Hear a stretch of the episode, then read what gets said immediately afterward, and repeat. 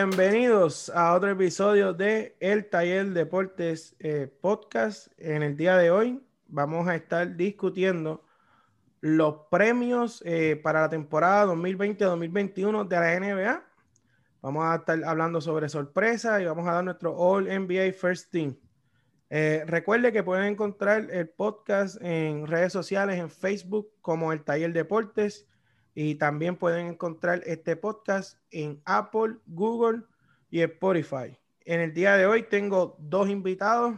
Eh, le doy la bienvenida nuevamente a Harold Decene y también tengo por aquí a Ricardo Rodríguez, uno de los mejores cinco fanáticos de LeBron James. Está ahí en el, está en la lista VIP de los fanáticos de LeBron. Bueno, mi gente, y vamos a comenzar rápidamente y el primer premio del cual vamos a hablar es Rookie of the Year. Y vamos a comenzar con Harold. Harold, ¿cuál es tu novato del año y por qué? está pasando, familia? Saludos, César. Saludos, Ricardo. Saludos. Este, vamos, vamos a empezar con el Rookie of the Year. Entiendo, me voy con Cole Anthony de los Orlando Magic. Ese fue, fue prospecto número uno por buen tiempo. Obviamente entró a North Carolina con la lesión, pero sé que cayó un buen equipo. Tiene, tiene su, su gare en ese equipo. Está este Fultz, está Carter Williams, está este Fournier. Veo que el coach le da 30 minutos a Fournier, pero tiene, tiene, que, tiene que encontrar la manera de usar esos dos gares, esos combo guard de, de Fultz y Cole Anthony, que creo que, creo que los puede ayudar. Eh, me, voy con, me voy con Cole Anthony. Me gusta, me gusta Cole Anthony. Este, yo creo que, no sé, siento que yo voy con Lamelo. Lamelo es un jugador que es el más que, para mí, el más talentoso del draft. Viene de jugar una liga de adultos. Creo que Charlotte no tiene nada que perder en esta season. No van para pa playoffs, no van. So, ya mismito, se supone que Graham o, o Rosiel o le bajen los minutos para que la Melo se pueda desarrollar más y es el que tengo como, como el rookie de Year, es el más talentoso. Me gusta como me gusta Cole Anthony, pero es que lo, lo encuentro muy chiquito para la liga. La mero el nene 6'8. Sí, es el que. Bueno, este me alegra saber que los tres tenemos un candidato diferente porque mi candidato a novato del año es James Wiseman de los Golden State Warriors. Y, para mí, una. ¿Por qué Wiseman? Y yo creo que, yo creo que, que por lo general vemos los equipos grandes que siempre están en playoffs, que siempre están este, top 5, top 6.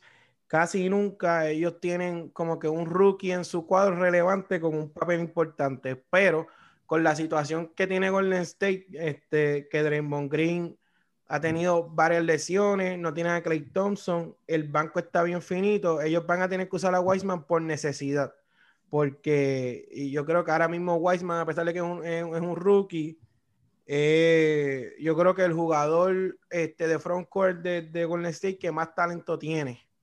Ellos en el banco no tienen mucha profundidad, entonces se van a ver obligados, a pesar de que Golden State va, va a tratar de pelear una posición de play, se van a ver obligados a usar a Wiseman mucho y entonces el equipo de Golden State probablemente va a estar este, tratando, ¿verdad? Este, no los tienen quinto, sexto, séptimo, no los tienen en el play-in, pero en muchas veces cuando tú tienes una competencia de novato del año como esta, que para mí es wide open, no es como que un candidato eh, como el año pasado, que era Zion, pero se lesionó y era Moran, era Zion y Moran y de ahí no salía. No, que tú, tú veías el potencial, el potencial que iba iba en impacto rápido. Este año es bien wide open. Está en Washington está Abdilla, que lo están usando en el cuadro. Este, y está jugando bien. En Nueva York puede ser que, que Obi Topping este, se enderece un poco desde el mal comienzo que ha tenido. Este, Cole Anthony en Orlando puede tener un rol importante si Orlando se mantiene siempre en esa posición de sexto, séptimo. Eso, eso, eso, eso, es lo que entiendo yo. yo. Yo me voy con él porque veo que el este, obviamente, no, no. Está, está varios equipos, ¿cómo te digo? Está este Boston, eh, Milwaukee, Brooklyn, pero como que esas posiciones no es como el oeste, que, que está que tú sabes que hay equipos seguros. En el este es un Royal Rumble. y, y, obviamente, pues, yo me voy con Cole, me voy con Cole Anthony porque el factor playoff lo veo que, que, puede entrar en juego para esa premiación. Y entonces con State, pues, se, se, sabe, se sabe que empezaron, empezaron con dos equipos duros, empezaron con dos derrotas, con, pero Sticker, veo que la rotación siempre usa a los grandes con pocos minutos. No, no sé si están de acuerdo conmigo en ese punto, como que yo veo, hoy fue uno, le da como 5 o 6 minutos y rápido trae a Looney, rápido trae a Marquis Chris y eso que Draymond Green no ha venido este, de la lesión, pero no, no sé, entiendo que, que, que, que ese es el detalle con Weisman, que, que si le da obviamente sus 25 o 30 minutos, eso creo que el rookie de IL es ese hombre. Y yo creo que, eso que... se lo van a dar por necesidad, porque yo creo que Weisman va a empezar a producir y si empieza a producir no lo puede sentar y no hay como que un tipo que le vaya a quitar el minuto y Golden State siempre ha jugado el small ball para cerrar los juegos pero este año no va a poder jugar Small porque dime tú, ahora mismo ellos tienen a Wiggins, tienen a Ubre, tienen a, tienen a Curry. Entonces, si ponen, ¿quién va a ser el quinto? Si el quinto jugador no es Wiseman, ¿quién va a ser? Baseball no es un tirador consistente. No, ese no vio cancha. Esa, quinta posición de Golden State, si Wiseman empieza a producir sticker, aunque no le gusta usar dos grandes a la vez, va a tener que seguir usándolo. Por eso es que yo pienso que entonces Wyman va a poner sus números, tiene un tirador como Curry y jugadores que atacan el canasto que se Y, y cuando vea, cuando venga este Draymond Green, yo entiendo que, que, en el pick and roll con, con Curry, ya que Clay Thompson pues obviamente no está, creo que, que, puede ser un factor porque aunque Draymond Green no sea un super tirador, abría la cancha un poco. Y entonces Wiseman en el pick and roll se ve que, que, que hoy vi un par de jugadas, me acordó a Nachi y a Estado Mayer, que te va a gustar a ti, Cés. Vi, vi, vi, que ese pick and roll se están yendo dos con, con, con Curry y Wiseman, eso lo puede ayudar también. Se va a alimentar de la estrategia del otro equipo, se va a alimentar Wiseman. Exactamente. ajá, dímelo, Ricky. A mí lo único que no me gusta de, de los Warriors es que la mentalidad que ellos tienen es de entrar a playoff y con los comentarios que dijo Curry, que él quiere que, que Wiseman sea un jugador de equipo y no un jugador que haga sus números, pues él ahí pues está bien claro que es lo que quiere pues es llegar a, me imagino yo, llegar a playoff. Y si ahí pues no sé si se van a ver afectados los números de Wiseman. Sí, que lo, pueden usar como para trabajo sucio, sin out, cortina y pues, Exacto, un Dream, aunque no Green tuvo sus numeritos buenos, pero es verdad, como dice el hombre, este Sticker no es un tipo de estar usando hombres grandes y también que el Weisman tiene que coger un poquito de cancha porque se ve medio lento, se ve medio lento el hombre, pero yo creo que es un buen pick también, como suerte y verdad ahí. Bueno, así que continuamos eh, con el segundo premio y es para el Six Man, el sexto hombre del año. Harold, ¿cuál es tu sexto hombre? Mm, yo, no, no tengo uno específico. Yo, yo, yo me fui con tres del este. voy a ir con uno, pero, pero tengo tres. Tengo a Goran Dragic, a, a Levert de Brooklyn, a Derrick Rose de Detroit Pistons. Si me da a escoger a uno, pues obviamente tengo que pensar en playoff. So me tengo que ir con, con Dragic. Veo que, que Spoutra decidió pues poner de Waterboy a Noon, Kendrick Noon. So, so veo que empezó con Ball, está empezando con Ball, el eh, Hero y Robinson, está, dándole el poingal a, a, a pero eso obviamente es para traer a Dragic a matar del banco, como uno dice, a, a correr esa posición de poingal como es. Eh, uno cree que no va a tener los minutos, pero los tiene, aunque sea del banco. tengo a Dragic como sexto hombre. Dímelo, Ricky.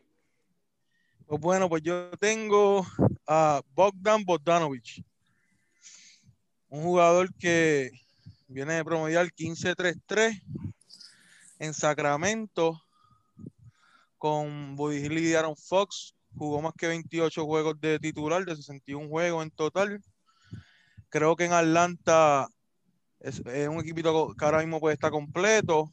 Y él viniendo del banco en esa segunda unidad con Rondo, creo que él más que va que se va a alimentar, ya que ellos tienen a Galinari de titular. Y pues veo que si mal no falla, se supone que los números de él suban un poquito más y lo veo favorito al sexto hombre. Bueno, Bogdan Y entonces yo sigo con el mío y hablando, quiero hablar un poquito del de, Harold también. Y es que Jimmy Butler siempre había tenido una queja en los equipos que había estado, en Minnesota, estuvo en Filadelfia, y siempre tiene una queja como que él entiende que uno de sus grandes talentos y habilidades es que él puede tener la bola en las manos, que no tiene que jugar los balls todo el tiempo. Pues el Sportstra el año pasado lo hizo por necesidad porque yo creo que Draghi estuvo lesionado y hubo jugadores que estuvieron lesionados y de momento salieron jugadores como Kendrick Nunn, salió eh, Duncan Robinson salió y empezó a matar, Tyler Hero empezó a mejorar con, con mientras la temporada pasada mientras la temporada pasaba, Tyler Hero este, mejoró un montón. So, ahora yo entiendo que, que el Sports 3 está volviendo, o sea, en playoff yo tengo un 75%, 90%, de 75-80% seguro que Draghi vuelve al cuadro como hizo el año pasado. Pero en la temporada, eso le funcionó el año pasado por necesidad, pues lo que te, lo que te dio éxito, tú no lo cambias. Y la, y la salud es factor en Dragic. Todos sabemos que la, la rodillita de Dragic también le da, le da problemas. Y entonces tienes a Duncan Robinson y a Jairo, que son tiradores elite, son buenos y van, tiradores. Y Van Adebayo, Van Adebayo es un buen... Otro playmaker. Es, otro playmaker. So, so, tienes a Leonard, que es un centro, no es una gran cosa, pero obviamente es un centro tirador. So, te, te, abre la cancha, te abre la cancha para que borle el ataque y obviamente pues tiene la cancha abierta con Robinson y Hero. Sí, Miami, Miami con su segunda unidad es que va a rodear un montón de equipos. Por eso veo a Dragic. que va... Veo a Dragic entrando a querer quedarse con todo. No, y que tienen, tienen a Dragic, tienen Iguodala, este, tienen o, o, que hizo el trabajo cuando se le cuando Van Adebayo estuvo fuera, hizo un trabajo decente en la serie contra los Lakers en la final. So que esa segunda unidad van a rolear, Dragic va a tener sus minutos y va a estar jugando en contra del banco del otro equipo y se los va a almorzar. Porque va a estar jugando contra la segunda. los primeros, si Draghi juega 27, 28 minutos, los primeros 20 minutos que él juegue va a ser contra el banco del otro equipo. O sea que va a estar jugando, pero. A su favor. Y va 27, 28 minutitos, mete sus 20 puntos y vámonos que le ganamos. Pues entonces, este, yo voy a dar el mío. Para mí, el sexto hombre del año va a ser Caris Levert de Brooklyn. Este este, y lo tenía. Yo creo que ellos, el que, el que ellos, porque se estaba rumorando desde antes de empezar la temporada. Entonces, rápido que, que se, pues Durán está sano, Kairi está sano, todo el mundo pensaba como que, hacho, Kairi, Durán, le ven el cuadro los tres a la vez, van a matar. Y pues empezó a rumorar faltando como unas dos semanas que el, como que Steve Nash y el equipo de trabajo de Brooklyn estaban como que eh, no lavándole el cerebro, sino que como que hablándole, como que mira, si tú puedes, como que you embrace the role, como que de sexto hombre, este, vas a estar más cómodo, vas a tener la bola en tus manos, como, como, como fue en, la burbuja, que Caris Lever fue el que los cargó a ellos en los juegos que tuvieron. Y, pues resulta que el, el, rol de él va a ser de sexto hombre, pero este, yo sé que hablar de dos juegos eh, no es como que es la tendencia que va a pasar toda la temporada, pero de la manera que Brooklyn está rotando, entra Levert y la bola la tiene en las manos todo el tiempo. Él es el que tira, él es el que coge el pick and roll, él es el que la pasa, él es el que cierra. Entonces, cuando tú tienes un tipo como Levert, que en cualquier otro equipo fuese como que una estrella en ascenso y fuese una de las. Sí, la segunda opción, la primera. Exacto, la, primera, segunda opción en un equipo. Este, exacto pues entonces ahora no tiene presión, va a estar jugando contra los bancos del otro equipo. Pero la, ayuda, la ayuda, la ayuda le conviene y la ayuda este, el, que ellos, ellos, ellos se, fueron con Dinwiddie, Dinwiddie, no sé cómo se dice el apellido bien. este, y, con Harris en el cuadro. obviamente tienen a Kyrie Durán en el cuadro, so, prácticamente él tiene que correr la ofensiva del banco. No hay que la él está, él está cómodo en el banco, no hay nadie, él nada más. Y por lo menos en los primeros dos jueguitos se vio que yo decía, ¿cuándo la pasará? Porque eso era la tiraba, él fallaba, la tiraba, la tiraba, la tiraba y yo, Un pasecito al lado, pero pues parece que gajes del oficio.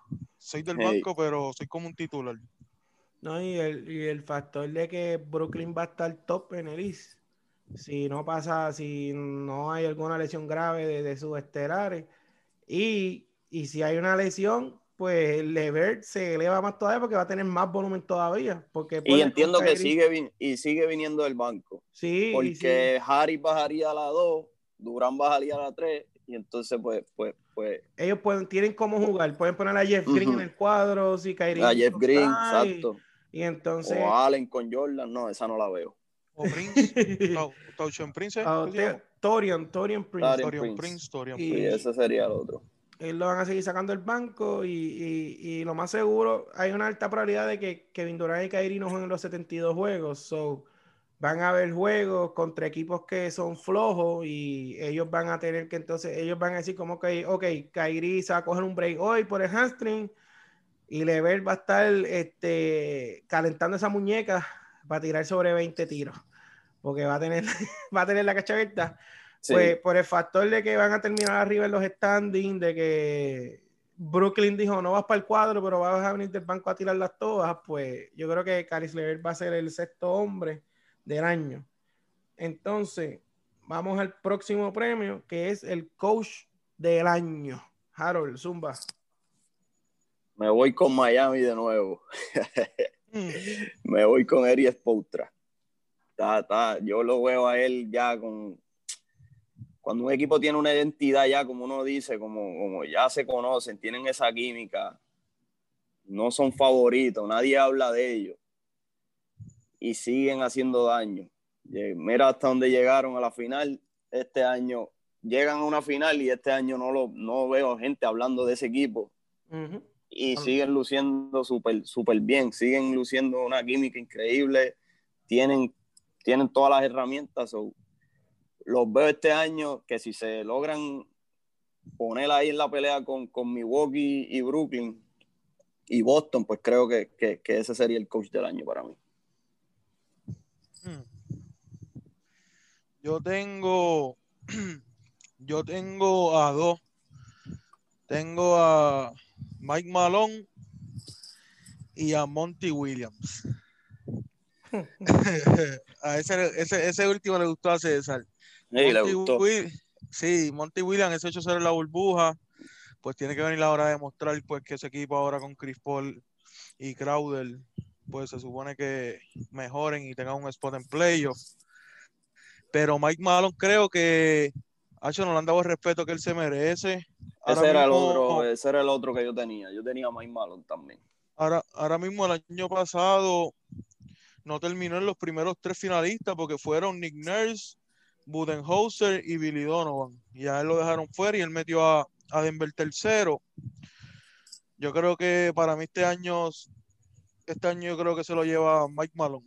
Creo que ya es hora de reconocerle al hombre. Y Mike Malone ha sido de los mejores dirigentes de la liga en los últimos años y ha hecho todo lo que ha hecho en el West con jugadores jóvenes y con jugadores que han drafteado ellos. O sea, draftearon a Jokic, draftearon a Murray, este... Y no se casa con ninguna rotación. Draftearon a Porter. hoy, mismo, hoy mismo terminó el juego con, con Murray, Morris y Barton. Decidió sentar a Porter, decidió sentar a... ¿A quién fue el otro que sentó? Este, a Harris. Y, lo veo que él, él, él, se deja llevar porque es lo que está haciendo efecto en ese momento y, y utiliza a todos sus jugadores, utiliza 12, 13 jugadores, todos los jugadores que tiene disponibles, los lo zumba para allá y, y, y, eso, eso da mucho que decir como coach que le da la confianza a todos los jugadores. Mira, este me gusta Malon, me gusta Spolstra también. Y el equipo de Miami poco a poco se han ido ganando el respeto de la liga y ellos aún cuando Van Adebayo estaba surgiendo, no, todavía no se había convertido en lo que es hoy día. Cuando Adebayo estaba este, surgiendo con las lesiones que tuvieron, como quiera ese equipo de Miami siempre jugaba bien. O sea, ellos siempre, para el talento que ellos han tenido, el equipo siempre eh, ha sobrepasado las expectativas que le, dan, que le dan los analistas, que le dan la gente, las casas de apuestas, todo. Y este año es lo mismo. Se ganaron a Milwaukee y se comió vivo a Budenholzer, pero se lo almorzó almorzado. O sea, que hay series que tú dices, ah, hay series como la de los Lakers y Denver, que tú dices, bueno, este, los Lakers en verdad ganaron, tenían más talento, jugaron mejor y qué sé yo qué. Pero hay series como la de Milwaukee y Miami, que el que la vio y sabe de baloncesto dice, Ellis Polstra se almorzó a Mike Budenholzer en, cómo jugaron defensa, en cómo defendieron a, a Gianni ante todo porque fue el MVP. Este, la ofensiva que usó Miami fue eh, la ofensiva que le da problemas a Milwaukee toda la temporada, donde eh, eh, el, equipo de Milwaukee tiene una filosofía que ellos casi no switchean. Y Miami, ah, pues ustedes no switchan, empezaron a hacer dos cortinas arriba, ¿sabes? Fue, fue una serie estratégica y, el Sportstra fue el que ganó la serie. O sea, yo estoy, estoy 100% claro que Eris Portra dirigió mejor que él, que, que Mike Budenholzer lo tienen como top en la liga, aunque realmente no ha ganado nada. Pero lo tienen, este, pero Eris Portra es un buen pick, este, Malón también, y, la cuestión es lo de Malón, que, que, me gusta, es que el güey siempre está duro. O sea, los Lakers se montaron, este, los Clippers se montaron, este, Utah siempre está consistente, Portland, los Warriors todos esos equipos siempre están ahí y siempre Denver, tú lo ves con un, equipo que siempre mejora algo, siempre mejora algo y sigue mejorando y sigue ganando. Este, un año perdieron en primera ronda, después el otro año se ganaron a San Antonio en siete juegos y perdieron con Portland. El año pasado, o sea, poco a poco han ido subiendo. No sé si este año sea el año que ellos tengan un poco para atrás, pero yo creo que, que al salir Jeremy Grant y salir unos cuantos jugadores que ellos perdieron, la defensa de ellos yo creo que va a sufrir un poco y yo creo que yo tengo dos también. Y llevo hablando del de ustedes un rato. Yo tengo dos. Yo, Monty, Williams, es uno. Mm. Y el otro, que es el que voy a coger eventualmente para que los que me conocen no, no se me enfogonen porque escogí uno de Fini porque es de Fini, que es el dirigente de Utah, este Quinn Snyder. Este, les voy a decir la realidad y después le explico eh, lo que les voy a decir el análisis. Para la NBA es una liga que para muchos premios lo dan por el, por, por story, por la historia. Es como que este a veces dan unos premios que quizás el premio no lo ganó el que lo debía ganar, pero lo ganó el que tuvo la mejor historia. O el mejor récord. El mejor récord y siempre es como que hay una historia que envuelve, ah, como que, ah, esta es la historia, esta es la película, esto es lo que pasó, este es el que gana el premio. Para mí, para mí, el coach del año, el que el, que el mejor coach de, del año va a ser Quinn Snyder. Para mí que Utah, que eso, oh, eso es uno de los equipos que tengo acá en, otro tema, para mí que el equipo de Utah, de los equipos más fuertes defensivamente, Mike Conley este, va a tener, yo creo que una, la mejor temporada en, los últimos años. Donovan Mitchell va a seguir progresando. Rudy Gobert va a seguir, imagínate, con, con esa cartera ahora va a seguir mejorando. Y yo creo que el equipo de Utah va a subir un, un, escalón más en, en, la conferencia del oeste. Y para mí que él va a ser el mejor dirigente, pero basado en lo que les dije de la historia, no, no, no. Yo me voy, para mí el mejor dirigente va a ser Quinn Snyder. Para mí, por lo que va, por el progreso que vamos a ver en Utah, en la conferencia del oeste y por lo que va a hacer Utah, el avance que va a hacer como equipo, para mí el mejor dirigente es Quinn Snyder. So, si yo tuviese el voto, mi voto va a ser por Quinn Snyder, por lo que yo creo que va a pasar. Pero como la NBA es una liga de historia, esta es la historia que pasó. Fini se fue 8 y en la burbuja. Ahora cogieron a Chris Paul. 288 días sin, sin, una derrota. que sin una derrota. Se, ganaron a, eh, Ellos van para la historia que, va, que se va a construir. Ah, Monty Williams perdió a su esposa hace unos años. Todo el mundo se lleva con Monty Williams. Monty Williams es un amor. A todos los jugadores les gusta. Este, mira lo que ha hecho en Fini, un equipo que lleva 7, 8 años de, de miseria. Mira cómo lo ha levantado. Ta, ta, ta. Y para mí que toda la historia va a caer alrededor de que, ah, Fini entró a playoff, porque para mí van a entrar a playoff si no pasa algo grave. Ah, a playoff, se fueron 8 el año pasado, eh, Chris Paul, esto, y para mí que por la historia se lo van a dar a Monty Williams. Pero para mí, para mí el mejor dirigente va a ser Quinn Snyder. Pero ¿por qué Quinn Snyder? Porque yo creo que Utah, va, yo creo, yo, yo estoy contando, porque acuérdate, todos estos premios, todos estamos contando con algo. Yo estoy contando con que Utah va a ser el equipo. Yo creo que Utah va a ser el equipo en el West. Obviamente, en cuestión de subir posiciones, pues Fini va, esa es la cuestión con Fini. Fini lleva tantos años sin entrar a playoffs que cuando vengan, ah, Monty Williams, después de 10 años sin entrar a playoffs, entró Fini. Ah, entraron en tal lugar. Y esa historia va a ser que, que quizá se inclina hacia él pero para mí que el equipo de Utah, para mí que se va, eh, para mí que Utah se va a elevar a un nivel que se va a poner a competir con los top. Con los top. Es que siempre ha competido. Sí, no, pero, pero Utah, Utah sí, pero la, sí, pero no, no creo. Yo creo que eh, Utah, yo creo que este año es el año que van a, que van a, competir de verdad, porque ellos siempre le juegan bien, pero llegan a play y no. Bogdanovich se le lastimó también. Entonces tienen a Bogdanovich de vuelta, Mike Conley, Mike Conley también con las lesiones. Mitchell elevando su juego.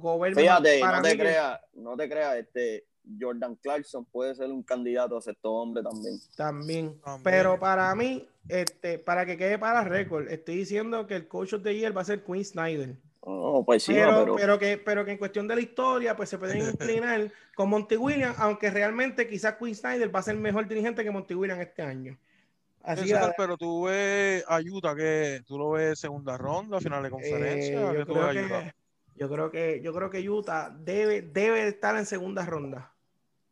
Eh, y ahí se quedan. Y, yo creo, y yo creo que, que, y yo creo que si se encuentran con los Lakers o con los Clippers o con Denver, en algún caso de que los Clippers vengan y lleguen cuarto y se encuentren con los Lakers en segunda, yo creo que Utah gana una serie y en, la, y en segunda ronda yo creo que yo creo que yo creo que pueden dar el palo a cualquiera de esos equipos. Por la defensa, Donovan Mitchell, tienen tiradores. O sea, para mí eso, eso es lo que va a ser. El año pasado, el año pasado, eh, o sea, la burbuja, esa fue una de las series más. Y perdieron en siete juegos sin Bocano y Mike Conley no jugó los primeros juegos. Lo que, hicieron, lo que hicieron Mitchell y Murray en esa serie fue, fue de película. Tiraron 50 los dos juegos corridos. ¿Qué fue eso? Estaban hackeados. Perdieron con el equipo que llegó a finales de conferencia. Exacto, exactamente. Con Denver, que Denver se ganó a los Clippers. Este, entonces. Eso no, eso no está en el libreto, pero vamos, pues. Ya se, ya vengaron hoy una de esas derrotas. Este, ahora seguimos con el próximo premio, que es el Most Improved Player. Y Zumba Harold, ¿quién es tu Most Improved Player? A mí dame a Chai de OKC. no la vi venir, no la vi venir. Chai. Embuste. Ajá, dímelo. ¿Por qué Chai? Porque ese hombre es el que va a correr la ofensiva de Oklahoma de 48 minutos 60. No hay, no hay manera de que él no tenga la bola en su mano. Es joven. Este, creo que, creo que, le van a dar sus 35 minutos por juego, si, si no me equivoco. 35, sí, sí, no hay break. Ese tipo va a estar en los 35 minutos y, con la bola en la mano no tiene a nadie que, que, se quiera encargar de eso. el Chile es un, un tirador. So, creo que, no hay otro lugar que pueda correr como él lo puede hacer. me voy con, me voy con Chai, de verdad. Oh, bueno, ahí pues yo, yo, me, yo me lo huelí que iban a decir Chai, pues ese, ese soy fan del fiel y pues estoy igual que Harold, pienso que él, pero apunté, apunté a dos, apunté a Chai, apunté a Yamorant. Creo que Yamorant también en Memphis es su equipo, es su segundo año, pienso que ahora mismo Williamson, estos dos jueguitos, o sea, en Williamson ha dos, dos juegazos, pero pienso que Morán, ese primer juego de 44 y 9, creo que también va a estar ahí pegadito con Chai para ese, para ese premio. Y, pero sí, yo creo que para mí es Chai, para mí es Chai. Saluditos ahí a que me decían que Niklitina era mejor que Chai, me decían por cuando Chai estaba en los clips. Wow. no, no, no. No queremos tocar ese tema oscuro. En realidad, yo me voy yo el año pasado, yo, yo pensaba que él podía ser un candidato a ganar ese premio porque él subió de, de estar en los Clippers, obviamente, pues, de rookie. Le dieron esa posición de cuadro y todo, pero cuando él llegó a Oklahoma, él sube de 10 puntos por juego. Yo creo que él subió a casi 20 puntos por juego. Sí, promedio 19, exacto, pero él venía de promediar como 10. ahí tú ves un progreso. yo, yo, yo pensé que él iba a ganar ese premio. Y al ver que, que, que ya se probó, como uno dice, ahora se va Chris Paul, se va Schroeder. So, creo que, que, que de esos 19 se fueron todos. se, supone que de esos 19 suba un 25, un 26. No sé si me voy a lo loco, pero creo que, creo que puede, puede hacerlo. Va a ser, va a ser número grande en un equipo perdedor.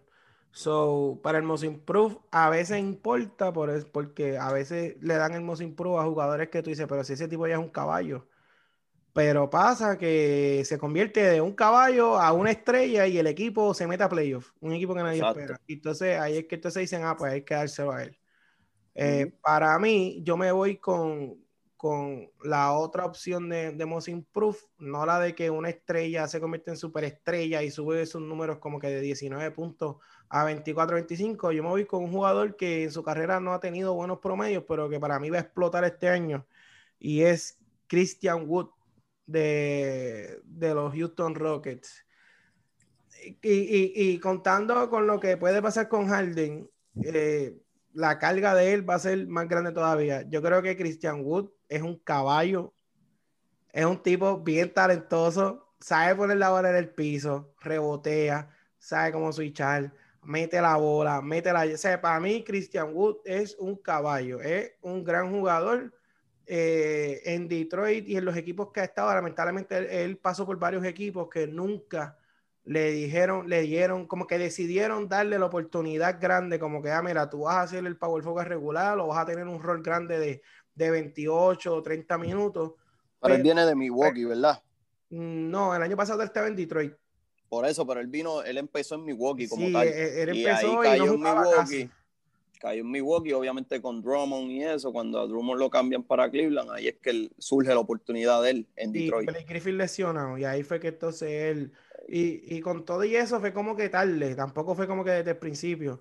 Pero que él siempre ha sido un jugador que cuando le, da, le daban 12, 13 minutos y tú decías contra, pero este chamaco como que juega bien, se mueve bien, mete la bola, a veces jugaba 15 minutos y tú veías que, que, me, que, metía como 9 puntos y 7 rebotes. Y yo, pero ¿por qué no le dan más minutos?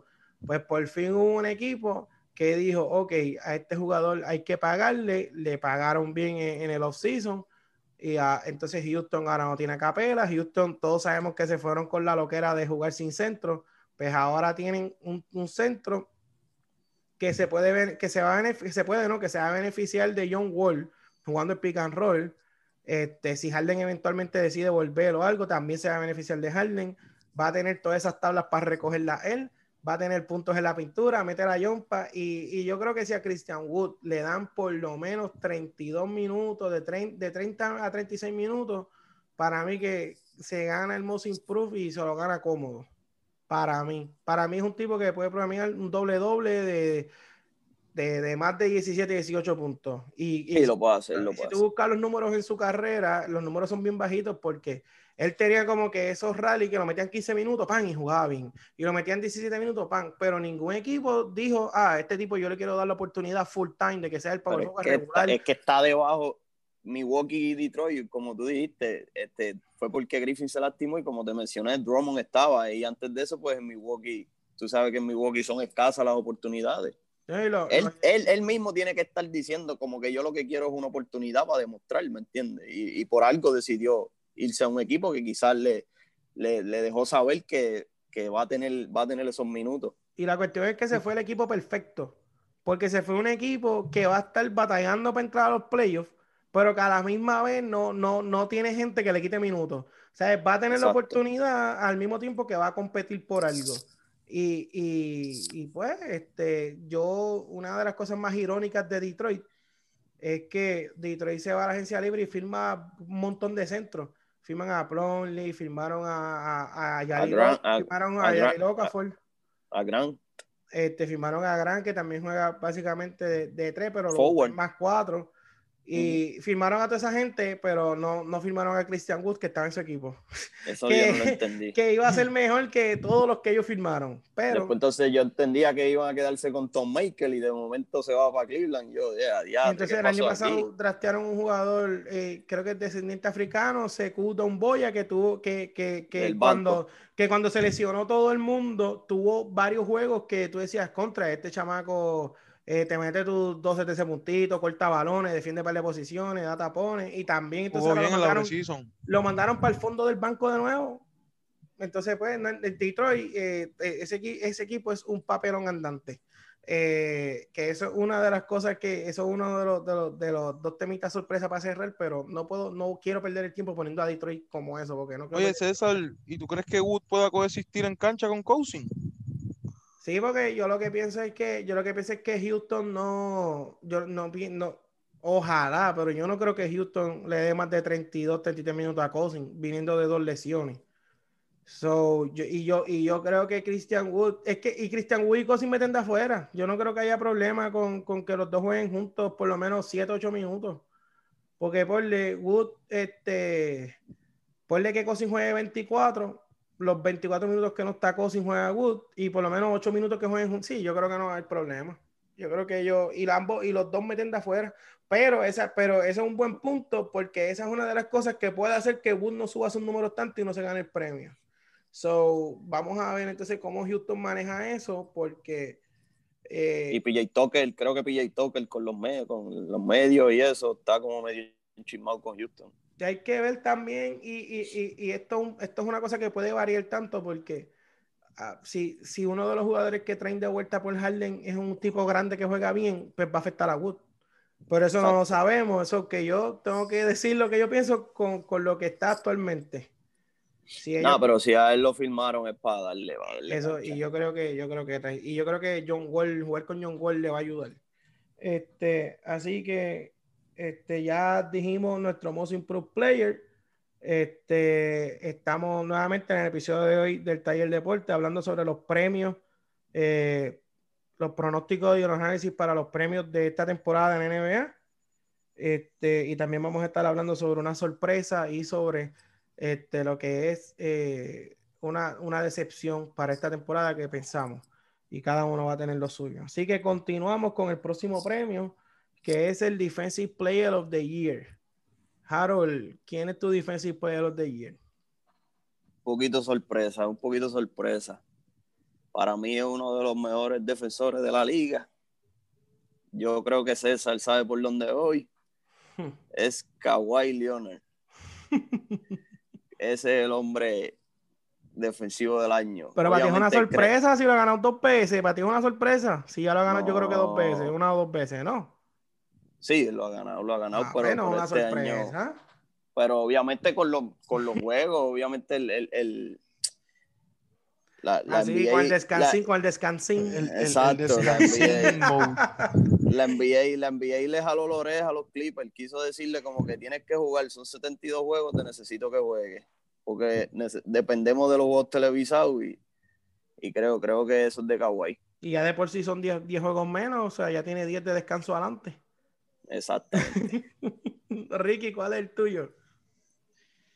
Bueno, pues ya era hora que me fuera para los Lakers y este premio es de Anthony Davis. El año pasado pensé que se lo iban a dar, pero se fueron con y tuvo el mejor defensive rating. Pero las estadísticas defensivas como block y steal, Anthony Davis se las ganó. La única pues que este, este Gianni ante la compo terminó primero. Pienso que no le van a dar el back to back en, no le van a dar un back to back defensive player y veo a Antetokounmpo como favorito, no van a ir al lado. Gobel y cuidado. Pero es Antetokounmpo favorito o Anthony Davis? Anthony Davis. No ah, creo que el fatigue vote de, de, la NBA no creo que se lo den a, a Giannis. Eso está, ese es buen pick. Yo creo que Anthony Davis es uno si no el mejor, eh, está entre los mejores jugadores defensivos de, de, toda la NBA. Pero es lo mismo, eh, eh Kawhi depende de los descansos y, y, Anthony Davis de la salud. Y Anthony Davis, y no de la salud, en cuestión de que los Lakers acaban de ganar un campeonato y, es el equipo que menos, que básicamente van a tener los seasons más cortos de la historia. So, eh, ellos firmaron a Struder, firmaron a Montres Harrell, trajeron a Margasol, este, y trajeron a varios jugadores más. Tienen a Marquis Mori ahí. So, yo creo que Anthony Davis van a ver noche que no va a llegar a los 30 minutos y van a haber noches que va a descansar. Yo no creo que los Lakers se, a menos que LeBron James haga oficial una campaña de que de que Anthony Davis para MVP, Anthony Davis para defensive estoy... y que juegue todos los juegos, pero yo creo que Anthony Davis por lo menos 8 o 9 juegos va a descansar y van a ver por lo menos como y van a ver como 13, 14 juegos más que Anthony Davis cuando los Lakers metan a, a todos los caballos que tienen juntos, saquen 25 no va a pasar de 30 minutos. Yo creo que, si Anthony Davis juega por lo menos 68 por ahí juegos, que no pierda más de 5 juegos y, y, consistentemente juega 36 minutos, yo creo que se lo debe llevar fácil. Pero como yo cuento con que va a descansar, con que no va a jugar no lo veo, no lo veo, no lo veo descansando. Y, con que también se lesiona. Eh, y a la, que a la que Anthony Davis se le vira una uña, los Lakers lo van a sentar tres o cuatro juegos. O sea, ellos, ellos los Lakers saben que la, la realidad de ellos es los playoffs y no hay break. So, ellos no creo que arriesguen a la Anthony Davis le, le duele un ojo. Van a ok, cógete cinco, cógete tres o cuatro juegos, descansa. Dependiendo, dependiendo del itinerario. Pues por esa razón, y el, mi, mi defensive player de ayer lo va a decir como le dije, el coach de year y la está hablando de Utah y toda la cuestión de que Utah va a subir un nivel y tal, tal, tal, tal, pues para mí el defensive player de year va a ser Rudy Gobert. Para mí que va a volver a ganar otro defensive player de year. Eh, estaba en una conversación también en, diferentes chats que estoy. Eh, yo sabía que Gobert era un caballo defensivo, pero me puse a hacer un research y yo dije, diatre, pero este tipo está, está a otro nivel. O sea, es básicamente el jugador que mejor ayuda, o sea, cuando, cuando los gares y los, y, los, y los jugadores que manejan el balón se, se, cogen ventaja en un drive, Gobel es el mejor que ayuda, este, es el que menor por ciento de campo permite en el canasto, este, el defensive rating, el defensive plus minus, él, él, está top en todo. Y cuando tú buscas el equipo de Utah, realmente Mike Conley no es un tipo de, eh, defiende decente, pero no es un tipo de élite defensivo. Donovan Mitchell tampoco. O sea, Donovan Mitchell es, bien atlético, brinca, pero no es un defensor. O sea, bueno, Murray, él le metió 50 mil, pero Murray le metió 40, 50 a él también.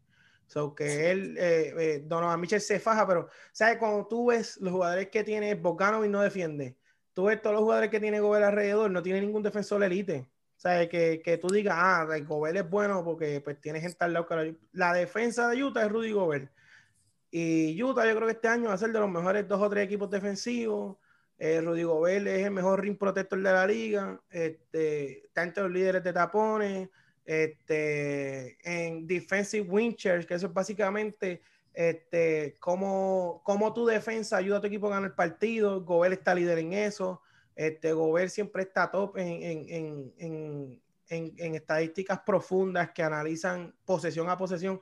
So, yo contando con que Utah eleve su nivel este, a un nivel más alto todavía en la conferencia del oeste, contando con que el dirigente de ellos va a ser un candidato grande a, dirigente del año, yo creo que muchas de esas cosas van a recaer en que Rudy Gobert gane el Defensive Player of the Year nuevamente. Para mí que va a volver y yo creo que no va a haber duda de que va a ser el, tipo defensivo más, más temido. Obviamente, tiene sus dudas porque Nicolás Yoki lo cogió en playoff y lo hizo canto. Y, hay muchos jugadores y hay muchos jugadores que, que, sí lo dominan una que otra vez en la pintura, pero es que Rudy Gobert en cuestión de ayuda se le va una Mitchell, él lo recoge en la pintura, tapón, le contesta el canasto, no, no se mete en problemas de foul y a veces no son tanto los tapones, él viene, ataca un tipo, la presencia de él en la pintura nada más, hacer que el tipo tiene un flow, él contesta mucho Incómodo, incómodo. No permite rebote ofensivo, ¿sabes? Yo creo que, que, todos esos factores, el Utah eleva su nivel, para mí va a ser Rudy Gobert. Pero, pero los pits de ustedes están duros, así que vamos a ver qué pasa ahí. Mm. Bueno, mi gente, hemos llegado al... Y ahora quiero empezar yo porque yo creo que ustedes se van a sorprender con mi pick para MVP. Y para MVP. Pero espérate, era, era, era, era, lo íbamos a hacer tres y el MVP, ¿verdad? Eso es correcto. de, esos, tres va a sacar. Vamos, para MVP, nosotros vamos a dar nuestros tres finalistas. Y vamos a decir quién es MVP. Y ustedes se van a sorprender, así que yo voy a decir mi MVP primero. El T. Comenzamos. Eh, eh, dos de mis tres finalistas. Para mí, uno de los finalistas va a ser Gianni Antetokounmpo. Para mí que, aunque como Ricky dijo en el premio de Difícil Pero de ayer, lo de el, el Fatigue, que le envíe muchas veces un jugador gana un premio y a veces el otro año juega mejor y nada más que por no dárselo de nuevo se lo dan a otro. Eh, yo creo que Gianni no va a ganar el MVP de nuevo por tercera vez, pero va a estar ahí. Milwaukee va a estar top. Él va a meter 26, 27, 30 puntos por juego. Va a coger sus rebotes, tapones, un two-way play el elite. Yo creo que Giannis Antetokounmpo va a estar sin duda alguna entre los finalistas. El otro finalista que voy a dar, que se me hizo bien difícil porque yo creo que este, lo mismo que voy a decir de Anthony, que dije a Anthony Devi anteriormente, lo pienso de LeBron. Y es que LeBron quizás no va a jugar al 100%, va a descansar su juego, no va, no va a llegar a 30 minutos a muchos juegos. Así que se me hizo difícil, pero tengo que sacar a LeBron de los finalistas, tengo que poner a Luca Donchi. So, tengo a Luca de finalista junto a Giannis Antetokounmpo. Yo creo que Luca, aunque el equipo de Dallas baje, el factor de que él tiene que cargar ese equipo solo, sin por Singy, eh, y que Luca tiene el usage más alto de la liga junto a Harden, y yo creo que va con eso acumula estadísticas, rebote, asistencia, este, va a meter la bola, va a tener los tiros, va a tener todo para él, para que él este, se meta en esa conversación. Y además de que los medios, pues ya saben que Luca es una de, las próximas caras de la liga y yo creo que los medios van a, jalar un poco ahí y van a y se va a meter Luca en la conversación. Y, te, te, está yendo safe entonces. Sí, no, tranquilo, porque me estoy yendo safe ahora. tú, no, tú, no, lo quieres, tú no lo quieres. Me estoy yendo safe tú ahora. Lo estás poniendo. Me estoy yendo safe ahora, deja que tú veas con quién, quién es mi MVP. Este, tengo a Donchi, tengo a Tetocompo. Los medios, estoy diciendo que no estoy, no estoy, diciendo que los medios sean los únicos que piensan que Donchi es un caballo. Donchi es un jugador generacional, un jugador all time. O sea, no, no piensen que soy un hater, que yo, ah, que Donchi medio. No pero, pero el factor de que él va a estar sin yo no juego, de que, de que en ese equipo el roster no, no está como que para ser un equipo contendor, él va a tener que tirar, él va a tener que pasar, él va a tener que rebotear y hasta en estos días tuvo que cargar a Lebron. O sea, él, él, él va a tratar de hacerlo todo, va a hacer muchos triple doble. Eh, es una de las imágenes ahora, de, es una de las imágenes fuertes en la NBA internacionalmente. Yo creo que la combinación de lo que van a hacer los medios aunque quizá Luca Doncic no termine entre los mejores tres o cuatro equipos del West, va a estar en esa conversación. Y lo pongo por el factor de que estoy contando con que LeBron va a descansar su juego, de que LeBron va a ponerlo. LeBron va comprometiendo a ponerlo. No, pero LeBron va a descansar su juego, va a bajarlo un poco, porque si LeBron juega full y LeBron y el equipo llega primero y LeBron mete un, va a ser va a ser el finalista obligado. O sea, yo me estoy arriesgando a sacar a LeBron porque yo pienso que, que ellos van, no van a meterle a 100% de la regular. Pero ya tengo visto finalista y les voy a dar el MVP de 2020, por favor. Este, eh, no, se, no se sorprendan. Este, Acuérdate que esto está grabado. Esto está grabado y va a quedar plasmado. El MVP de la temporada 2020-2021 va a ser Kevin Durant. Ese es mi MVP para el 2020-2021, Kevin Durant. Y lo dije, que suene, que suene la mesa, mira, lo estoy diciendo hoy. Este pick me estoy arriesgando a darme la escrachada de la vida, pero como yo les había dicho de, de, de la NBA, de las historias, de que la historia de que Kevin Durant se, se tuvo casi un año y medio fuera, eh, se, eh, se, se, lastimó el Aquiles, una de las lesiones que, con las que todo el mundo termina retirado, nunca vuelves a ser el mismo, qué sé yo, que toda esa historia, la historia que se va a construir alrededor de Kevin Durant. Eh, como el equipo de Brooklyn se ve que va a jugar, que se ve que va a ser un equipo que va a ganar muchos juegos, que se van a ir de tú a tú con todos los equipos grandes, van a estar probablemente top 2, top 3 en el East. Y, Pero eso no es escrachar, eso no es escrachar. No, por eso, pero te estoy, me estoy tomando el riesgo porque eh, no sabemos si Kevin Durant Hay que ver cómo, cómo Kevin Durant se acopla, que su cuerpo coja cantazo todas las noches, a 60, 70 juegos. Y me estoy arriesgando porque a lo mejor también Kevin Durant no juega muchos back-to-back, ¿entiendes? So, eh, que eso puede ser a la hora de la verdad en el MVP, el que un jugador no juegue back Mira, Lionel, o sea, Lionel viniendo, viniendo de ganar el MVP de finales, ah, no juego los back-to-back, no juego esto. Y Lionel tuvo números brutales el año pasado números elite, los mejores números de su carrera. Y nadie, ¿quién hablaba de Lionel para candidato a algo? No hablaban de él ni para candidato a Defensive Player de ni para MVP. Y los Clippers ahí, creo que llegaron segundo, tercero, yo creo que llegaron segundo. Y por eso mismo no jugaba los back to so, yo me estoy corriendo de riesgo con Kevin Durant, por cuestión de que se puede lesionar, de que lo van a descansar los back Sí, el descanso es un factor, pero... Pero, pero para mí que Kevin Durant va a ser el MVP. Para mí que va a meter el número va a meter la bola, 27, 30 puntos, va a coger 7, 8 rebotes, va a hacer su asistencia, el equipo va a ganar mucho y yo creo que, que, la historia que se va a construir de que ningún jugador ha vuelto del Aquiles 100%, de que volvió después de un año y medio, de que vino y ahora este equipo de Brooklyn eh, jugó, ese equipo de Brooklyn jugó, no implosionó por Kyrie, está jugando mejor de lo que todo el mundo piensa, para mí que se den MVP. Sigan ustedes critiquen mi pick o hagan su pick, pero ese, ese, el MVP para mí es Kevin Durant. Hmm. Zumba, zumba, este. Ricky, ah, ¿quién es tu MVP? Entonces, ah, pues yo tengo como finalista, pues estoy como César, tengo a Yanis, pero no creo que la NBA se lo dé, como me hicieron con LeBron James, que no dieron su tercer MVP, se lo dieron a Derrick Rose creo. Tengo en los finalistas Anthony Davis. Si lo ponen a descansar, pues se puede salir de esos finalistas. Y como MVP, tengo al que César decoró, que si lo pongo o no lo pongo. El nene que se va a quedar, el europeo que se va a quedar con la NBA, Luca Doncic. Creo que es lo mismo del año pasado. Por Singy se va a perder sus 15, 20 juegos.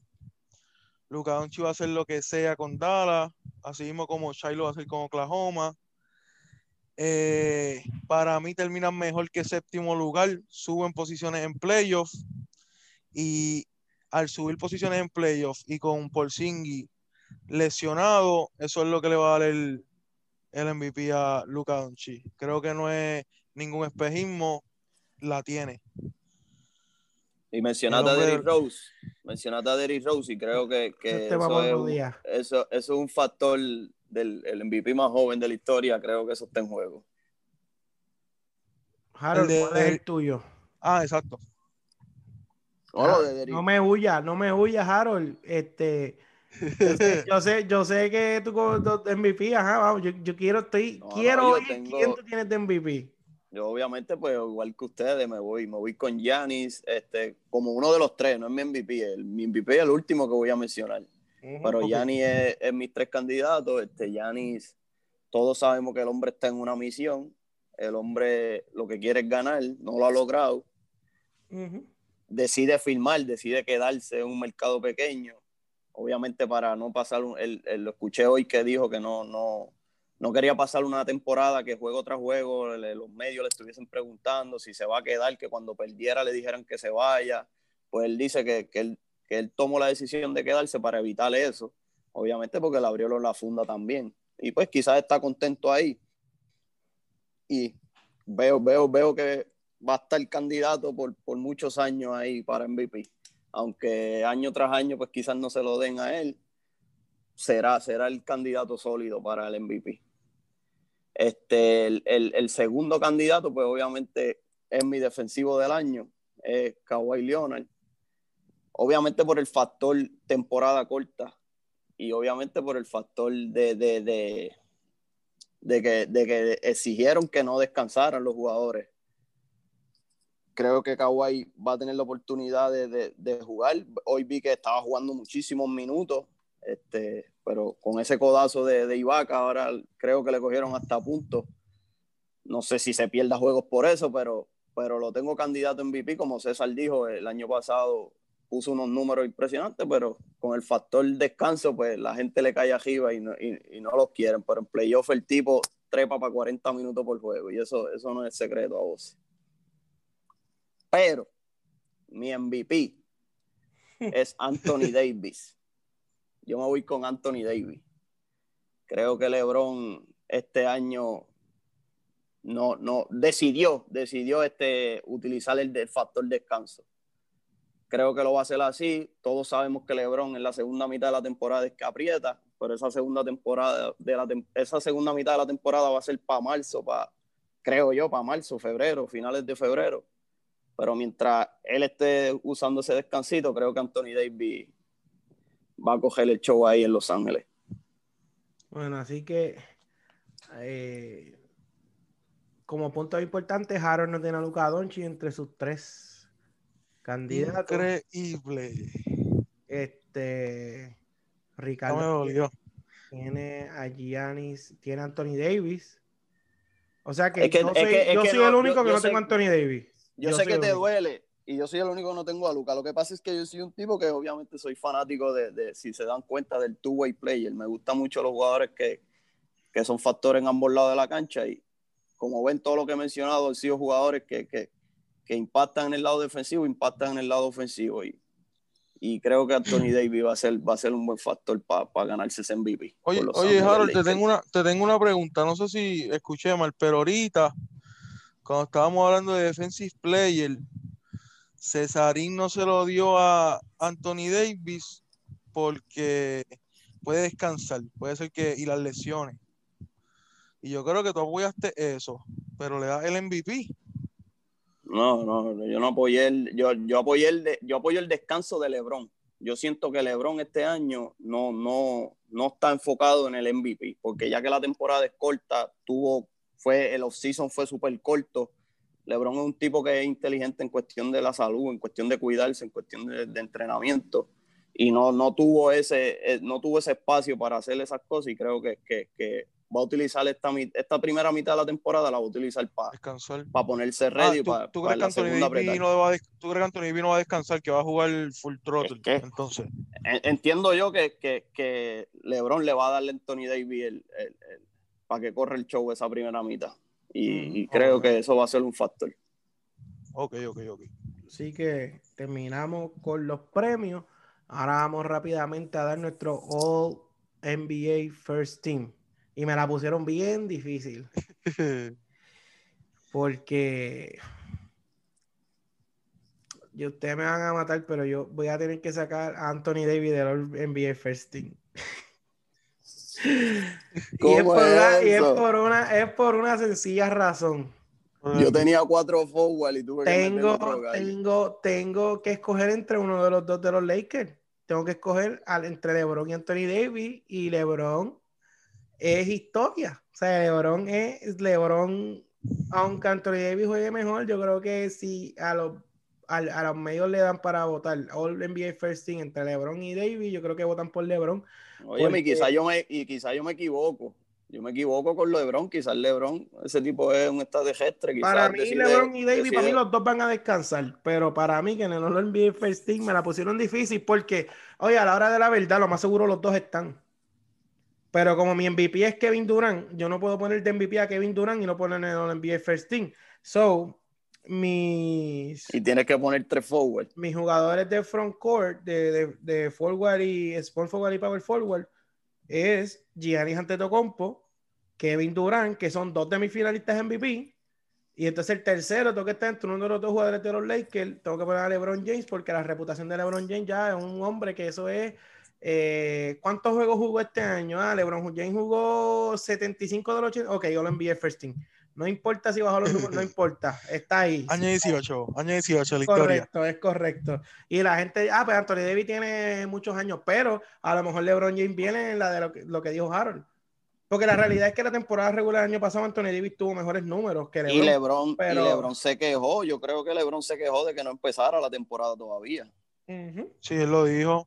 Así que, pues, yo entonces tengo en mi frontcourt a Giannis, a Kevin Durant, que es mi candidato de MVP, a LeBron James. Y entonces en los gares tengo a Luca Doncic, que es mi otro finalista para MVP, y a Demian Lillard, es el otro gar mío.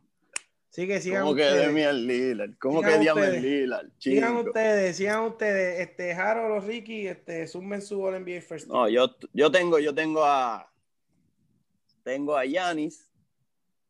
Obviamente ahí estoy igual que Cés. Tengo a Luke, eh, tengo a este, obviamente mis tres candidatos en MVP. Tengo a Yanis, a, a Kawhi Leonard y tengo a Anthony Davis. Yo me fui contrario a ti. En cuestión de Anthony Davis a LeBron, Kawhi. Tú sacaste a los dos porque. Ah, no, tú sacaste a LeBron. Kawhi hizo lo mismo que tú hiciste con Kevin Durant. Obviamente, como lo tienes como candidato en MVP, pues yo tengo a Kawhi, uno de mis candidatos en MVP, lo tengo en el All Team. Tengo a Yanis y tengo a Anthony Davis. Y mis mi gares, pues tengo a Lucas, pero no tengo a Demian Lillard. Tengo a Stephen Curry, de todo Alto Puerto Rico. Sí, yo estaba entre ellos pero yo mm. creo que la liga va, a darle el respeto que se merece a Demian Lillard. Porque si no, lo veremos en Twitter llorando. Oh, la liga no me da respeto, pero en el, me merezco. Empezó con nueve puntos el primer juego. Sí, pero, sí, pero eso, eso. Curry tampoco empezó bien. Y, si, y si Portland se mete para playoffs y Golden State no, pues hay que ver. Ricky, ¿cuál es tu Pues yo, yo eh, estoy, estoy casi igual que César. Pues tengo a Giannis, Anthony Davis, tengo a LeBron y pues tengo al MVP de este año que es Luca Doncic y tengo a Damian Lillard. Creo que antes de entrar a la burbuja, cuando la NBA paró, Damian Lillard era el mejor jugador. Entró en una racha al garete, que ese hombre no había quien lo parara. Este año empezó, empezó frío con nueve puntos, pero nada más vamos dos juegos. Creo que él me. Curry es el mejor point guard. Pero es que. Eso era todo. Sí, pero no, como no veo a los Warriors entrando, pues, y Damalila va a entrar, pues por eso Curry no, no creo que a Curry lo pongan en que no, es, que no es nada malo decir que Curry es el mejor point del NBA, pero Damian Lillard va a tener un mejor año. O sea, eso no es. No, la gente no se debe sorprender. O sea, que básicamente eh, tú te fuiste con los mismos del año pasado, pero como Harden está con la duda, Exacto. te pusiste a Lillard. Exacto, No, no, como que no sé qué hacer con Harden porque no sé si lo van a poner a jugar, si si está haciendo esto para que lo, pues quieren que lo cambie, pero nada, esto no ha hecho nada. De aunque, y, ah. aunque lo, y aunque lo que pierda sea un par de juegos, yo creo que los medios lo van a castigar. En, cuando, a la hora de votar, lo van a castigar un poco. Sí, por, por lo que está pasando, la situación que... siempre que pasan estas situaciones así y, y, el jugador decide, porque inclusive Anthony Davis cuando pidió cambio siguió jugando con New Orleans. Él dijo, ah, yo quiero irme, pero ah, póngame por lo menos, y pues lo ponen a jugar 22, 25 minutos, y Anthony Davis, 23 eh, puntos y 15 rebotes en 24 minutos, pero siguió jugando. Pero estos jugadores así, que están como que muy a la defensiva, que amenazan con hacer cosas, que filtran historias para que lo obligar a cambiarlo cuando le dé la gana a ellos, los medios, aunque... ¿De quién, aunque ¿de quién tú de Leonard? Ah, pues... no sé. No, eso, es otro tema, eso es otro tema, lo de Leonard en San Antonio. Pero, pero, este, yo creo que Harden, aunque termine jugando casi todos los juegos, yo creo que los medios lo van a castigar un poco. Y yo creo que van a premiar por fin a Lillard, que Lillard las ha tenido que pasar difícil. Entró al All-Star como dos o tres años tarde, porque ya él debía estar desde antes que entró. Este, y él siempre ha tenido ese chip ese chip aquí, como que no lo respeta, como que todo el mundo habla de Curry, hablan de Westbrook. Pero ya él logró, ya él logró entrar al, juego de estrella. No, no, no, él lleva ya como, lleva varios años ya, inclusive el año pasado él Pero dijo, llegó, a jugar un momento que... cuando llegó un momento que cuando Curry y Westbrook estaban en su en, su pick en el oeste, él quería estar a, a toda fuerza quería estar por encima de ellos, que el que él lograra estar en el, en el juego de estrella cuando no eres mejor que Curry ni Westbrook en ese momento. Así que para mí, a él lo han ido premiando poco a poco y para mí que, que, este año lo premian, va a estar en el All NBA First Team. Y oye, y le puedo ser sincero, o sea, si, si, si, si, la, si pusieran a LeBron de Gal, que realmente está jugando point Lillard no estaba. O sea, yo hubiese puesto a entonces hubiese puesto probablemente ahí, el pana no se puede enfocar conmigo, porque si yo podía poner a, a, Lebron de Gal, sacaba a Lucas. So, estaba miti miti con él. No, no, no, pues qué bueno que no lo pusiste, porque no lo puedes sacar a Lucas, es, es la nueva leyenda. Por eso que, si, pusieran, si, Lebron cualificara como point obviamente fuera Lebron y Lucas para mí. No, y entonces yo hubiese puesto a probablemente yo saqué a LeBron. No puedo creer que usted puesto, sacando. Yo hubiese puesto entonces a Anthony Davis o a. Hablas de historia y me sacas a Curry. Hablas de historia y me sacas pero a es que, pero es que, unánime MVP. Pero tú estás claro que si Golden State no termina entre los mejores cinco equipos del West, Curry no va para los NBA First Team. Por eso yo no lo puse. Porque es que, es que Lila la jugado mejor que Curry. que está los últimos años. y las mismas probabilidades de Luca pueden ser las mismas de Sí, pero, pero, es que Luca es un candidato. O sea, Luca es un. Luca, a menos que Luca, si Luca, si, mejores si Luca mete a dar la top 4, top 5 para allá, Luca es el MVP. Pero Luca, pero Luca va a meter mejores números que Curry en todo. No, el número sí. Yo no estoy diciendo que a la hora de ganar un juego de playoff, Luca sea mejor. Pero. No, no, no, no, no, estamos claros. Luca va más puntos que Curry, más asistencia. El problema es que sacaron a Curry. Por eso, pero es que yo, es que para mí Demian Lila le ha puesto mejores números que Curry en los últimos años. Yo tengo a Curry como el mejor point guard de la liga. Es correcto. Pero debido a su situación del equipo, no hay forma que lo ponga. Y lo va a afectar mucho. Y especialmente en el, en el porciento de campo, lo va a ver Curry va a meter 25 o 30 puntos, pero el porcentaje de campo va a bajar un montón. No, y el problema es que está perdiendo por no tiene espacio. No, tiene espacio en la cancha. O sea, Wiggins y Ubre no están abriendo la cancha. ¿sabes? Curry se las va a ver. Entonces, es lo que yo te digo. Curry este año se las va a ver en igualdad de condiciones que Lucas. Lucas no tiene jugadores que pongan la bola en el piso, no tiene jugadores que metan el triple consistente, no tira por Singy pues Curry no tiene jugadores, no tiene tiradores, no tiene banco y no tiene a Clay Thompson. Hay que ver en igualdad de condiciones y como, como Lillard también, porque la gente, ¿sabes? Aquí exacto, mi problema, no, mi problema no es Luca, mi problema no es Luca. Lillard lo que tiene es a McCollum. Es Lillard. Pero, pero, pero Lillard va por encima de Curry este año, aunque no sea mejor. Porque es que ha metido, ha metido, lo que pasa es que no, no, no, oye, pues, estamos claros, o sea, tú vas a las apuestas y Curry salió top 4 en, en, las apuestas para MVP. Pero, pero es que sí, el que es realista, y, y parece que no todo el mundo ve a Portland, pero si somos realistas, yo veo a Portland. Si somos realistas, o sea, Lillard está metiendo la bola más que Curry. Está pasando la bola igual a mejor que Curry. Defensivamente se esfuerza más que Curry y en el clutch es el jugador más clutch de la liga. O sea, entonces, eh, la realidad es que Lillard tiene a McCollum y el resto de los jugadores han cambiado. a veces Nurkic, a veces fue el, año aquel con Canter de centro se metieron al Conference Final. ¿Sabes? No de banco. Pero, tú, hablas de, tú hablas de mucho de la historia, me hablas de historia, muchos premios, pero aquí no me quiero hablar de la historia de Curry estando solo. Que no, no sé. Ponme la historia de Curry estando solo y metiéndolo a playoffs. Bueno, la historia de Curry va a ser que Curry está solo, no tiene banco, ese banco es G-League, nivel G-League. no tiene tiradores al lado y va a promediar 30 puntos y Golden State se va a meter top 4. ¿Tú crees que cuán probable tú crees que esa historia pase? ¿Cuán probable tú crees que, que Golden State se mete entre los mejores cuatro equipos del West, que Curry meta 30 por juego y, y pum? Y, si hace eso, se mete hasta para el MVP también. Exacto. No, no, pero no, Tofor no, Tofor no. Vamos para mí, para mí, Lillard tiene ahora mismo mejor, mejor roster que Golden State. Pero estaría bueno que Golden State entre los octavos. Para que jugaran contra los Lakers. Para que jugaran así, ¿sabes? los Lakers, los Clippers, ¿sabes?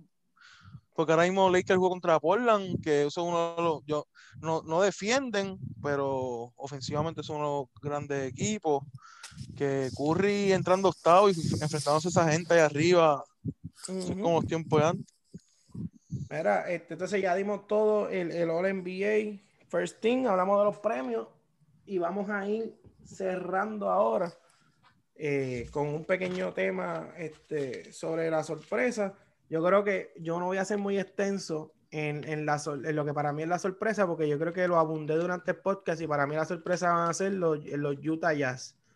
Para mí va a ser el nivel que se van a elevar, cómo van a jugar, cómo van a terminar los standings y cómo se van a convertir en, un, en una amenaza real para esos equipos este, que están arriba, como lo es los Clippers, los Lakers y quizás Denver. Para mí que ellos sobrepasan a Denver y se meten como verdaderas amenazas a los Clippers y a los Lakers, especialmente por la defensa. Y en lo que es este, como que la nota frustrante o la decepción o el papelón, como nosotros decimos, yo tengo dos candidatos. Uno son los Warriors, que, es lo que estaba hablando ahora mismo en el episodio pasado. Y para mí que es cuestión de que ellos le pagaron tanto dinero a Clay Thompson, tanto dinero a Curry, tanto dinero a Draymond Green, que el banco, eh, el banco está pero malí, pero sabes, cuando tú tienes a Toscano jugando minutos grandes, cuando tú tienes a Marquis Chris, que ni siquiera, ni siquiera Fini se quiso quedar con él, sin tener jugadores, sea, el, el cuestión del banco y, la lesión de Clay Thompson, yo creo que, yo creo que Golden State, pues, eh, pero para decirle en verdad, en verdad, mi decepción del año, porque Golden State, pues todos sabemos que cuestión de lesiones, pues tuvieron mala suerte. Para mí van a ser los Pacers de Indiana. Uy. Para mí. esa me gusta. Para mí que los Pacers de Indiana van a, van a. Todo el mundo los tiene casi siempre como que, ah, que ese equipo siempre llega a quinto. Entonces, para mí que Indiana este año corre riesgo. Si Atlanta sigue subiendo con, todas las piezas que tiene Trey Young ahora, John Collins, que, que empezó desde el inicio de temporada, no suspendido, Galinari, Capela, el, candidato es Ricky Boganovich. Si ese equipo sigue subiendo, si Orlando se queda en el, mismo nivel que ha estado siempre de sexto octavo, y la realidad es que si vamos a Liz, o sea, a, Boston, o sea, a Washington ahora con Westbrook, que se vieron, que se vieron brutal en el primer juego contra los Sixers. Y es el primer juego de, de Russell Westbrook y Bradley Beal juntos. O sea, esto va a mejorar. Y David Bell están jugando minutos limitados y sin Ruiz Hachimura. O sea, Washington va a ir subiendo, este, Atlanta va a ir subiendo, y, en el East, Miami está seguro, Boston está seguro, los Caesars están seguros, Milwaukee, eh, Toronto. O sea, ya estamos hablando que ahí hay cinco, Brooklyn, o sea, ya estamos hablando que hay seis equipos, seis. Y para mí esos seis equipos son mejores que Indiana, todos. A eso, a eso subale Washington que tiene dos estrellas ahora. Este, súmale el equipo que estábamos hablando, Atlanta, con Trillón y todas las piezas que cogieron, y a eso súmenle que siempre, siempre en la temporada hay una sorpresa que pasa que nadie se espera que pase. Y viene y de momento termina un equipo como Charlotte, qué sé yo qué, ganando muchos juegos. Este, sale un equipo de allá del sótano y se pone a competir por el play-in. Para mí que Indiana va a ser la decepción de este año. Para mí, que Miles Turner está, es un caballo defensivo, Domantas Saboni es un caballo, o sea, es un jugador dominante, es un All-Star. Pero yo creo que la situación con Oladipo, el bajón que ha dado Víctor Oladipo, la cuestión de tú tener a Miles Turner y, y, Saboni juntos por obligación, porque no tienes a Mané en el banco, tienes dos centros que no meten de afuera. TJ Warren, que, que, que jugó espectacular en la burbuja, esos números van a volver a la normalidad y él es un jugador propenso a lesiones. Para mí, ah, y, y, a sumarle que ellos tenían un dirigente elite, Nate McMillan, que hizo milagros con todas las lesiones que tenía ese equipo y siempre se metían a playoffs consistentes y cambiaron el dirigente, filosofía nueva, dos centros que juegan bien pero no encajan juntos. Yo creo que esa va a ser la excepción, los Indiana Pacers. Y ustedes su sorpresita y con eso, su sorpresita y su decepción o papelón del año y con eso cerramos. Pues yo, en sorpresa, pues así como tengo a Bogdanovich de sexto hombre, tengo a los Atlanta Hawks y me voy all in. Entran quinto o sexto en el este, los Atlanta Hawks. Creo que Trey Young, John Collins, el año pasado John Collins se perdió 20, 25 juegos por lo que se, lo que se metió pero Trellón de verdad que yo no sé de dónde, pero es una bestia. Lo hubiera puesto en mi All NBA First Team. Y creo que todas las piezas, uno de los fue uno de los mejores equipos haciendo movida en la agencia libre. Con Galinari, Rondo, Bogdanovich. Creo que entran quintos. Creo que entran quintos o sextos. Esa es mi sorpresa. Sí, porque apenas fue el año pasado, pero como no jugó, pues cuenta como una adquisición nueva. O sea, una, bueno, si adquisición es nueva, como una adquisición para esta temporada. Exacto. Y como papelón, se me hizo difícil. No, es que yo lo tengo como papelón back to back. Va a subir a sus fanáticos y en play los va a dejar caer, como hizo el año pasado. El señor Pablo Jorge, Paul George, va a coger y va a hacerlo, mira, empezó la season y los va a tener a una estrella. Y cuando lleguen los playoffs, este año le voy a echar la culpa a Tyron Lu, como se le echó a River el año pasado. ese, va, ese va a ser, yo creo que hace el back to back. Pero de, sesión, de sesión es que no se eliminan primera ronda. Este, no, no, decepción es que lo que tú esperabas de él no lo dio.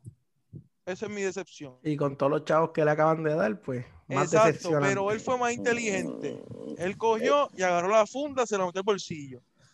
Ya, pues ahora, él está tranquilo. Por eso, pero él te, decepcionaría en playoff como tal. Porque en temporada regular. Ah, no, no, exacto, exacto. no, no, porque es que eh, por George en sí son. Eso es una máquina. Pero llegan los playoffs y. Ahí, ahí es tu decepción, va tú. Exacto, mi decepción es cuando llegue los playoffs. No, va, a tener, va, a tener, a todo el mundo en una nube y los va a dejar caer. Sí, esa es mi decepción. Un bajaro ahí. Yo, yo tengo, yo me fui como no sabía mucho el, el no, no, o sea, ¿cómo te explico? El, el cuestión de decepción y, y, y, o papelón y sorpresa es como que es un poco complicadito porque no, no sabes cómo, cómo desfigurarlo, pero, pero yo creo que, que, me, fui, me fui con un jugador y un equipo en cada una. Okay. De, como jugador sorpresa tengo a Darius Baisley de, de Oklahoma City. Creo que ese jugador en la burbuja demostró que tiene potencial. Él, él era un jugador que, que, era prospecto, decidió yo no sé si ustedes conocen esa historia, que salió el documental ahora hace unas semanas de Gap Year. Él decidió irse de lleno con New Balance un año completo. Él, no, él esquipió este colegial, él esquipió irse a Europa. Él se fue este, un, como un interno en, New Balance un año completo. Entonces Oklahoma lo decide draftear después de estar ese año con New Balance. Y, y veo que, que, el tipo tiene, tiene, tiene, va a tener los minutos y va a tener el potencial para hacer sorpresa este año. Y como equipo, pues me voy con los Washington Wizards. Creo que Bradley Bill, Bradley Bill va para 30 por juego de nuevo y, lo mismo que hizo Westbrook con Paul George, lo va a hacer con Bradley Bill. Va, a subir el nivel de Bradley Bill a, a, otro, nivel. Entonces, de, de decepción, creo que Kemba Walker es mi decepción como jugador pensé que Boston con Kyrie Irving podían llegar a, a, a, lo que siempre han tratado. Entonces viene Kemba y me decepciona el año pasado y creo que este año Kemba no, no va a ser un factor en ese equipo. Ya veo que empezó lastimado. Trajeron a ti, tienen a Smart tratando jugando Poingal. Creo que Kemba es mi, mi jugador de sesión y, y, como equipo tengo a los Chicago Bulls. No entiendo qué es lo que Chicago Bulls quieren hacer con su vida, pero pero es un equipo que Lavín este, tienen buenos prospectos, pero nunca hacen nada. Esa es mi, mi decepción. Chicago Bulls. Este es el prospecto de César, Chicago. Ah, Patrick William, Patrick William, él es de acá, él es de aquí de Charlotte. Y él fue a la oficina donde yo trabajaba y hablé con él. Eso era para cuando él había ya aceptado la beca en Florida State. Y ese chamaco de momento estaba rankeado. Él fue sexto hombre, ni siquiera fue cuadro, pero me dio nueve puntos. Pero lo que tiene son como 19. Fue, era el jugador más, joven del draft. Empezó rankeado en el draft como para final de primera, principio de segunda ronda y siguió subiendo, subiendo, subiendo, subiendo. Eh, hasta que sabía el número de que llegara a top 10 y de momento le cogieron el número 4. Pero ya jugó su primer jueguito de cuadro regular, metió 16, un estilo, un blog eh, pues, yo, yo pensé que, que después del preseason él, él venía del banco, pero decidieron dejarlo Otto Porter en el banco. Para mí que esa fue la decisión correcta. O sea, si tú tienes un equipo que tú no sabes a, lo que juega, llegó Billy Donovan y si Patrick Williams jugó bien en el offseason, déjalo jugar. Ahí sabrá Dios. si, si, si, tú, si tú firmas a Donovan es porque tienes, estás creando como una, ¿me entiendes? Te estás metiendo unas expectativas como equipo, pero para mí, que para mí que la expectativa de, Chicago es coger esas, esas 15 piezas que ellos tienen y tratar de, desmenuzarlas y sacar 5 para el cuadro y dos para el banco y el resto cambiarla, yo no sé qué, qué van a hacer con Markkanen, eh, cuál es, qué, qué, van a hacer con Lavin, Kobe White y Lavin, o sea, Kobe White y Lavin, los dos juegan con Gringola, o sea, Kobe White coge la bola y va con Gringola y Lavin también, no gardea ninguno de los dos. Wendell Carter, ajá, ¿qué hacemos? O sea, eh, eh, realmente le entregaron un regalo viniendo en las manos. Para mí, que él debe de olvidarse de Otto Porter usar a Patrick Quillan. Oye, y sabrá yo si Patrick Quillan es un un sleeper para Rookie of the Year, no sé. Exactamente. Si le dan 30 minutos, si le dan 30 minutos, defiende, tiene defiende, el tu way, si mete 15, 16 puntitos, puede, aunque no sea Rookie of the Year, puede meterse de finalista. ¿Quién sabe? O top 5. Yo, Otto Porter no estuviera en ese equipo, lo que pasó fue que cogió la opción de jugador que tenía ese como Batum, papá, porque esa funda no la cogen en ningún lado. Ese otro, esa es otra gran decepción. Bueno, mi gente, así que este más adelante, en varios meses después, podremos comprobar y, podremos también tener un episodio corto con, con, Ricardo y con Harold para ver, ah, mira, nos fue bien aquí, nos fue mal aquí, esto, el, este pick fue malísimo. Así que este, en, el tema más importante de MVP. El MVP de Harold es Anthony Davis. El MVP de Ricardo es Luca Doncic y Luca Doncic y el, mi MVP es Kevin Durant. Y nada, mi gente, hasta aquí otro episodio más del Taller Deportes. Recuerden que nos pueden encontrar en, en Facebook, así mismo como el Taller Deportes. Y así mismito, con ese mismo nombre, nos pueden encontrar en, en las tres plataformas que, que, estamos ahora mismo, en Apple Podcast, Google y Spotify. Así que aquí los dejo, mi gente. Hasta la próxima.